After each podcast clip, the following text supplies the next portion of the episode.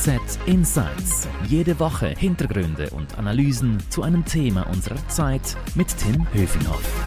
Hallo und herzlich willkommen. Ich begrüße meinen Kollegen und Invest-Experte Harry Büßer. Hallo Tim. Wir reden heute über das Kryptogeld hier im Podcast. Bitcoin und Co. werden ja immer, immer teurer. Und da fragt man sich natürlich, wann platzt diese Blase eigentlich? Oder ist es doch alles keine Blase und wir erleben weiterhin einen Preisanstieg. Und wir fragen uns, was hat Elon Musk mit all dem zu tun? Das ist also heute unser Thema. Harry, hier im Podcast werden wir am Anfang des Gesprächs immer sehr, sehr persönlich. Bist du denn in Bitcoin investiert oder nicht? Ich bin tatsächlich in Bitcoin investiert. Das ist eine lustige Geschichte, wie es dazu gekommen ist. Ich habe nämlich vor sechs Jahren ungefähr oder sieben, ich glaube es war 2014, da war ich an so einer Konferenz und da hatten sie einen der ersten Bitcoin-Automaten aufgestellt. Das heißt, so wie es Automaten gibt, wo man mit der Karte äh, Geld beziehen kann, gab es da einen Automat, da konnte man 20 Frankenscheine rein und raus kam so ein Fresszettel mit einem QR-Code drauf, der dann bestätigte, ich habe irgendwie 0,08, ich weiß nicht mehr genau den Betrag, Bitcoins. Mini-Bitcoin. Ein Mini-Bitcoin und zwar wirklich so ein Fresszettel. Ich habe mehr als, äh, als, als Scherz das mal ausprobiert. Ähm, und äh, den Zettel dann anschließend wirklich völlig vergessen und erst äh, beim Aufräumen, wie das so ist, Weihnachten hatte ich ein bisschen Zeit, habe ein bisschen aufgeräumt und da ist mir der Zettel wieder in die Hand gekommen. Und dann habe ich äh, ein Wallet und habe dann den QR-Code gescannt und zu meiner Überraschung, ich meine, ich habe die Kurse ungefähr verfolgt, aber was das wirklich heißt, ist mir erst klar geworden, als auf meinem Bildschirm dann stand, ich bin jetzt Besitzer von Bitcoin im Wert von fast 3000 Franken. Das heißt, die 20 nice. Franken, die ich damals, die ich damals da in den Automaten, die sind jetzt, äh, also inzwischen sind es schon wieder mehr. Es ist äh, Wahnsinn. Also es ist wirklich totaler Wahnsinn, wie schnell das, das geht. Und ich glaube, das ist auch einer der großen Reize an dem Thema, dass eben sehr viele Leute, die relativ kleine Beträge irgendwie 2012, 13, 14, 15 in Bitcoin investiert haben, die sind relativ reich geworden. Also wenn ich jetzt alle Millionäre jetzt 3000 oder 20.000 reingesteckt hat, dann könnte man bei den 3000 dann nochmal drei oder vier Null anhängen und dann bin ich Millionär, oder? Ja, super. Du hast mich damals nicht mitgenommen zu der Konferenz. Ich habe diesen komischen QR-Code nicht bekommen. Was soll ich jetzt machen? Muss ich jetzt noch einsteigen bei Bitcoin 50.000 oder bin ich schon viel zu spät? Das ist eine gute Frage, oder? Es ist immer äh, schwierig, das zu beurteilen. Der Bitcoin hat einerseits einen Reiz, äh, weil die Leute eben sehen, da haben sehr viele Leute schon viel Gewinn gemacht, äh, haben jetzt äh, die Leute auch Angst, da nicht dabei zu sein, oder? Ähm, Klar. Andererseits ist es so, der Bitcoin hat schon auch gewisse Vorteile. Also es, es, er hat etwas und es springen ja auch immer viel mehr neue Leute auf. Also eben zuletzt der Elon Musk, der 1,5 Milliarden investiert hat in Bitcoin von seiner mhm. äh, Liquidität, die bei Tesla da ist. Also da kann schon noch etwas äh, laufen bei Bitcoins. Nicht äh, so, dass jetzt da irgendwie das Ende sein muss, aber es ist halt so wie bei jeder Währung, oder? Wenn wir den Schweizer Harry, Franken anschauen. Ganz im Ernst, ganz im Ernst, ist doch schon crazy, was da läuft jetzt, oder? Es ist, äh, natürlich ist äh, wenn man die, die Geschwindigkeit sieht, wie schnell das, äh, der Bitcoin steigt, dann ist das auf den ersten und auch auf den zweiten Blick erscheint das crazy. Aber es ist ein Modell, ähm, das funktioniert. Und zwar, weil es ein äh, Bitcoin ist ein optimales Spekulationsobjekt. Was braucht ein optimales Spekulationsobjekt? Es muss sehr knapp sein, sagen wir wie eine, ein Gemälde von Leonardo da Vinci, das ist sehr knapp, oder das teuerste wurde verkauft äh, für 450 Millionen äh, Franken. Das kann das, das ist nur passiert, weil Leonardo da Vinci keine neuen Gemälde mehr erstellen kann. Darum ist es ein sehr knappes Gut. Und die Bitcoins, die sind ja auch knapp. Es wird nie mehr als 21 Millionen Stück geben. Jetzt vergleicht man nur mal mit dem Schweizer Franken. Vom Schweizer Franken gibt es zurzeit über 1000 Milliarden Stück. Das heißt, und, und dann nehmen wir alle Währungen zusammen. Also es ist einfach ein Konzept, das einerseits aufbaut auf dieser Knappheit und andererseits auf dieser Technologie, der Blockchain-Technologie, die auch ihren Reiz hat, weil sie äh, eine Möglichkeit bietet, Vertrauen in Mathematik zu verpacken und das könnte mhm. der Wirtschaft ermöglichen, dass viele Zwischenhändler, also Vertrauensintermediäre, Leute wie Notare, die jetzt äh, äh, noch ihre Signatur unter ein Stück Papier setzen, um zu bestätigen, dass jemand jetzt wirklich dieses Haus gekauft hat. All diese Intermediäre oder auch Banken, die Bestätigung, ja, du bist wirklich Besitzer von so und so viel Franken auf deinem Konto, das ist ja nur ein, ein, denen vertraut man, das sind diese Vertrauensintermediäre, von denen gibt es ganz viel in der Wirtschaft.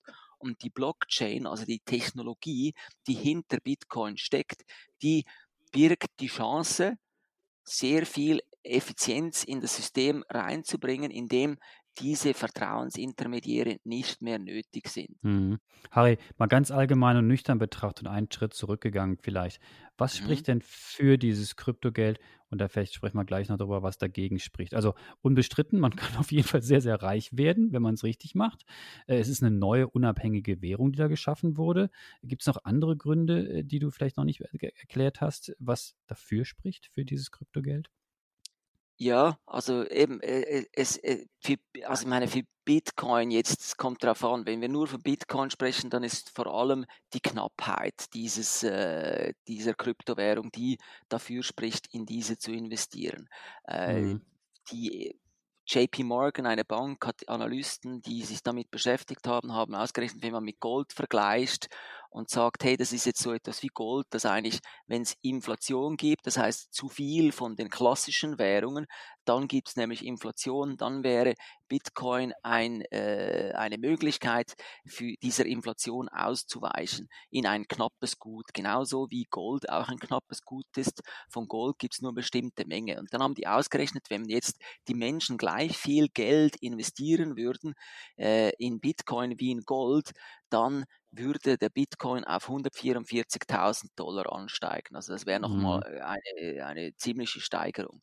Und dann ja. gibt es eine zweite Sache, die für diese Kryptowährungen spricht äh, vielleicht nicht unbedingt für Bitcoin, aber das ist eben diese Funktionalität als, ähm, als, als Blockchain, wo man Effizienz äh, in die Wirtschaft bringen kann. So wie das mhm. Internet äh, die Effizienz der Wirtschaft erhöht hat, ähm, könnte auch die Blockchain hier einen ziemlichen Schub entwickeln. Aber wir sind vielleicht bei der Blockchain irgendwo dort, wo Internet Anfang der 90er Jahre gewesen ist oder vielleicht sogar noch ein bisschen früher. Was spricht dagegen? Also es gibt natürlich viele Argumente auch dagegen. Die Preise schwanken zu stark, man kann nur wenig damit kaufen. Es gibt Leute, die sagen, das ist wie ein Kettenbrief, man soll die Finger davon lassen von diesen Währungen. Äh, gibt es noch andere Gründe, die dagegen sprechen? Ja, also der Hauptgrund, den hast du äh, implizit erwähnt. Ich meine, die ganze Währung, die kann auch zusammen, also Bitcoin kann auf Null fallen, weil Bitcoin ist nur so viel wert, weil es Leute gibt, die glauben, dass das so viel wert ist.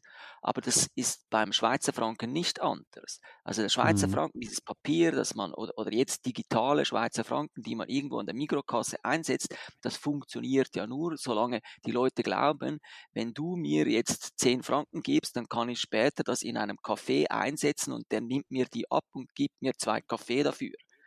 Mhm. Sobald dieses Vertrauen in diese Währung nicht mehr da ist, dann ist es fertig. Jetzt ist einfach der Unterschied ist, in die Gehirne der Schweizer ist ziemlich stark eingeprägt, dass der Schweizer Franken Wert hat. Beim Bitcoin ist natürlich weit davon entfernt, dass der Glaube so stark wäre wie jetzt an Schweizer Franken oder dann an den US-Dollar. Von dem her, dass dieser Glaube auch wieder verschwindet, das könnte passieren. Und dann wäre diese Währung nichts mehr wert, wenn niemand mehr daran glaubt. Am Anfang hast du es schon ein bisschen äh, erwähnt, äh, Tesla und äh, nicht Tesla, aber Tesla-Gründer ähm, Elon Musk hat eine Menge damit zu tun, dass es jetzt so hoch geht. Aber warum steigen die Kurse von diesen Kryptowährungen jetzt gerade so stark? Sind das nur die Tweets, die der Herr Musk da abliefert oder was ist der Grund? Das, also Elon Musk hat jetzt sicher mit dem Investment von 1,5 Milliarden äh, US-Dollar in Bitcoin sehr stark dazu beigetragen, dass nochmal ein neuer Schub gekommen ist. Aber es ist nicht nur er, sondern es sind auch andere große institutionelle äh, Anleger, also Banken und Versicherungen und auch Hedgefonds, die äh, in Bitcoin investieren jetzt. Für Unternehmen wie jetzt Tesla ist es eine Möglichkeit, in Bitcoin zu investieren und dann auch Negativzinsen zu vermeiden. Das heißt, wenn ich entweder die Möglichkeit habe, wie Elon Musk, er hat jetzt 1,5 Milliarden, oder? Und dann legt er das irgendwo auf ein Bankkonto an, dann muss er in der Schweiz Negativzinsen zahlen. Das heißt, er muss bezahlen dafür, dass auf diesem Konto Schweizer Franken liegen. Bei mhm. Bitcoin mhm gibt es keine Negativzinsen. Das ist jetzt eine der Geschichten, die man erzählt, dass vielleicht mehr Unternehmen ihre Liquidität nicht auf Konten äh, in, in klassischen Währungen halten, sondern vielleicht in Bitcoin nur schon, um Negativzinsen zu vermeiden. Hm, es gibt ja viele verschiedene Kryptowährungen. Äh, Bitcoin haben wir erwähnt, Ethereum ist eine andere. Dann gibt es aber auch viele Absurditäten. Ich habe gehört von einer, ich kann den Namen gar nicht richtig aussprechen, Dogecoin oder Hundewährung. Was ist, denn, was ist denn das eigentlich? Ja, der Dogecoin ist eine spezielle Geschichte. Das ist wirklich äh, eine, eine, eine Währung, die ein Witz ist, weil also da haben sich zwei Programmierer getroffen bei einem Feierabendbier irgendwie und haben über sich, sich über Kryptowährungen lustig gemacht. Äh, sie fanden, das ist ja Wahnsinn, wie die Leute investieren in diese Währungen und äh, also damals schossen auch eine nach der anderen äh, dieser neuen Währungen äh, aus dem Boden und sie haben dann nicht nur sich darüber lustig gemacht, sondern dann ist, äh, sind die nach Hause gegangen, haben die äh, Webseite Doge, Dogecoin.com gekauft und äh, die äh, Währung programmiert und haben gedacht, wir nehmen noch ein lustiges Bild von so einem Hund, äh, der damals als, als, als lustiges Meme im Internet kursierte. Tiere, gehen, Tiere gehen immer. Tiere gehen immer, genau, der sieht auch noch lustig aus, der Hund. Und äh, dann haben die das gemacht, mehr als Witz. Die Leute haben tatsächlich diesen Dogecoin gekauft. Also im letzten Hype, im letzten großen Hype, Ende 2017, sind die beiden also fast vom Stuhl gefallen oder vielleicht sogar in Ohnmacht, weil plötzlich war diese Witzwährung, die sie explizit als Witzwährung, als Satire erstellt haben, war zwei Milliarden Dollar wert. Hm. Und also ab, und nachher hat man natürlich drüber, ich habe auch damals drüber geschrieben, dass das ja ein totaler Witz ist. Dann ist sie in sich zusammen gesagt, diese Währung, bis erst kürzlich Elon Musk sie wiederbelebt hat mit Tweets, wo er dann irgendwie Dogecoin und Dogecoin äh, to the Moon und, und irgendwie lustige Vi äh, Videos und Bilder vom Dogecoin gepostet hat und dann ist die bis auf 10 Milliarden wieder hochgeschossen. Also die hat von 2 Milliarden 90 Prozent ihres Wertes verloren. Dann kam der Elon Musk und hat die wieder nach oben katapultiert bis auf 10 Milliarden. Derzeit fällt sie gerade wieder in sich zusammen. Also das ist das ist wirklich Auch absurd. Weil, weil Musk wieder was getweetet hat. Du sagst, es ist absurd. Man denkt natürlich, oh, da ist eine Menge heiße Luft drin. Aber äh, wie ist denn dein, dein, dein Zwischenfazit so? Äh, du hast ja viele Argumente dafür und dagegen jetzt für diese Währung erwähnt. Äh, platzt die Blase jetzt oder wie geht es denn da jetzt weiter? Also ich glaube, also beim Dogecoin da, würde ich würde da nichts investieren, weil der Dogecoin, also im Unterschied zum Argument äh, von Bitcoin, dass die Bitcoins limitiert sind auf genau 21 Millionen Stück, gibt es diese Limitierung beim Dogecoin nicht. Also es gibt kein Limit, es kann so viele Dogecoins geben. Ja, also, äh, Aber Bitcoin und Ethereum, die laufen bei, weiterhin gut. Bei Ethereum ist das Thema ein anderes, oder? Da ist wirklich die Blockchain, äh, die Technologie am Werk, weil äh, alle, alle oder, oder 95 Prozent der Anwendungen dieser Blockchain, die laufen nicht auf Bitcoin oder auf Dogecoin schon gar nicht, sondern die laufen auf Ethereum. Und das ist der, der, der, der Investment Case, der, der Grund, warum ich eher an Ethereum glaube, als an, an, an Dogecoin oder äh, auch in meinem Fall auch an, äh, eher als in Bitcoin. Weil einfach mhm. die, äh, diese Funktionalität in sich trägt und besser anscheinend zu funktionieren, äh, fun besser funktioniert und darum sind auch alle Anwendungen oder 95 Prozent der Anwendungen dieser Blockchain, lauf, Blockchain laufen auf Ethereum. Ja. Hm, du hast vorhin erzählt, das fand ich sehr interessant, wie Firmen jetzt auch diese Währung nutzen, eventuell um ihr Geld zu parken. Mhm. Ähm, wir sehen auch an der Wall Street und an anderen großen Handelsplätzen, dass äh, das Interesse äh, größer wird, also dass auch viele institutionelle Investoren sich überlegen oder schon überlegt haben, wie sie da jetzt hineingehen in diesen Markt. Also man kann doch schon sagen, dass diese Kryptowährungen jetzt noch stärker als bisher im Mainstream angekommen sind, oder? Absolut. Also hängt auch damit zusammen, dass es einfacher geworden ist, in, in äh, diese Kryptowährungen zu investieren. Viele Banken bei Swissquote oder auch Revolut, äh, äh, es gibt Apps, wo es einfach sehr einfach geworden ist, diese Kryptowährungen zu kaufen. Wenn man vergleicht, vor irgendwie fünf, sechs Jahren war es extrem schwierig. Damals gab es diese Bitcoin-Automaten, die super teuer waren. Also da hat man irgendwie 20 Franken oder, oder 100 Franken reingesteckt äh, äh, und wenn man es dann gleich wieder zurückgewechselt hätte in Schweizer Franken, hätte man ungefähr 20 Franken verloren, weil die Differenz zwischen Ankauf und Verkauf, die war so riesig. Also diese Leute, die diese Bitcoin-Automaten betrieben haben, die haben sich die haben sich eine goldene Nase ver verdient, weil die Differenz zwischen An- und Verkaufskursen so groß waren. Und mhm. eben, es mhm. war sehr umständlich. Dann ist ein Zettel rausgekommen und die meisten äh, haben damals nur schon, weil es so umständlich war, nicht in Kryptowährungen investiert. Heute ist das, ist das ein QR-Code scannen oder, oder zwei, drei Klicks oder einfach im klassischen Depot äh, äh, bei äh, Swissquote kann man das kaufen und auch bei anderen Banken kann man einfach äh, genauso wie man Aktien oder, oder alles andere, was man so in einem Depot kaufen kann, kann man das genau gleich auch kaufen. Und das hat sicher auch dazu beigetragen, dass diese Währungen im Mainstream angekommen sind. Aber dass das so ist, hat auch Gefahren, dass das so im Mainstream drin ist jetzt. Und zwar die Gefahren, wo, wo etwas so hyped, etwas so ins Zentrum des Interesses gerät, da sind auch immer sehr viele Scharlatane, sehr viele Spitzbuben. Und das ist hier auch so wieder.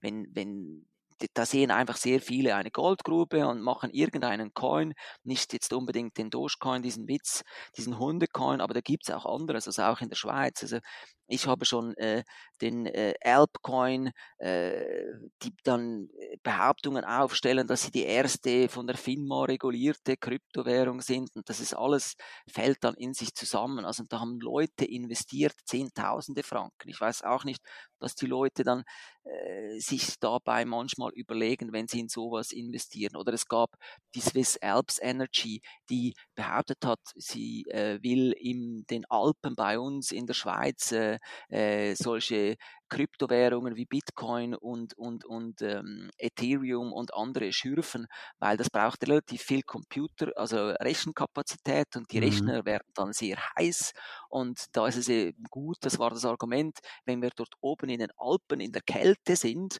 äh, dann können wir, müssen wir nicht kühlen. Aber das große äh, Ding bei, bei äh, der Produktion von ähm, solchen Kryptowährungen ist nicht äh, die Kühlung, sondern der Strom, der teuer ist. Und ich habe dann gefragt, ja, wo holt ihr denn den Strom her? Und die haben mir dann gesagt, ja, das ist, äh, wir haben da so ein, äh, beim Skilift uns, uns eingeklinkt. es war also, also die Werbevideos sind dann schon, dass eben da fliegt dann ein Helikopter mit so einem Container, der dann die Rechner trägt. Also wirklich so James Bond mäßig. Die hatten einen riesen cool. Anlass. Die NZZ hat darüber berichtet und so.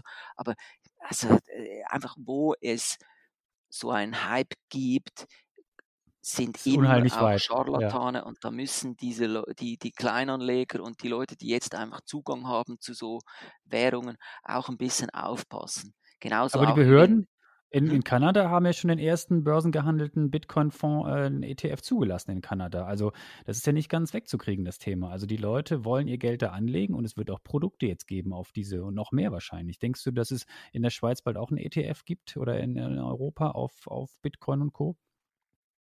Äh, ich bin nicht mal ganz sicher, ob es das nicht schon gibt in kleinerer Form. Also es gibt sicher Zertifikate äh, auf diese Währungen. Ich glaube nicht mal nur auf Bitcoin, sondern wahrscheinlich auch auf so eine Kryptowährungs- äh, Kryptowährungskorb, ähm, also wo dann verschiedene Kryptowährungen drin sind und äh, mhm. irgendwelche mhm. Leute sich überlegt haben, welche sind die besten und dann wählen sie die besten Kryptowährungen aus, ist sicher äh, äh, oder sehr wahrscheinlich eine bessere Idee, wenn man jetzt breiter investieren will in, in, in Kryptowährungen und nicht nur äh, Bitcoin und Ethereum, dass man das jemandem äh, überlässt, der sich äh, auskennt. Wobei auch da muss man wahrscheinlich aufpassen, dass man da nicht irgendwo in etwas investiert, äh, was dann äh, nicht das ist, was es zu sein verspricht.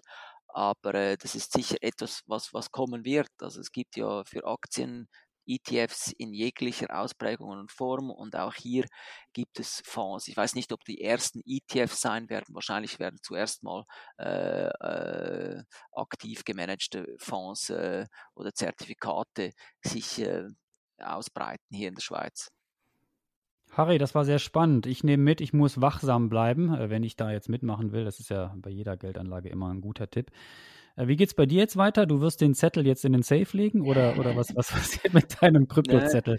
Also zum Glück muss ich den Zettel jetzt nicht mehr haben, oder? Weil jetzt ist es quasi in meinem elektronischen Wallet. Äh, ah, das gut. ist äh, irgendwo in der Cloud und diesen Zettel, den brauche ich jetzt nicht mehr. Also das Pass ist, auf die Festplatte auf, nicht, dass du irgendwann die mal auf einer Müllhalde suchen musst ja. und sagst, da sind sechs Milliarden Bitcoins drauf und ähm, sie müssen die Müllhalde äh, um umfliegen, umflügen sozusagen. Das ist ja auch schon passiert. Danke dir nochmal, Harry. Herzlichen Dank für deine Insights. Also noch mehr Infos zum Kryptowahn stets auf handelszeitung.ch. Du bist ja ein fleißiger Schreiber und betreust das Thema sehr eng.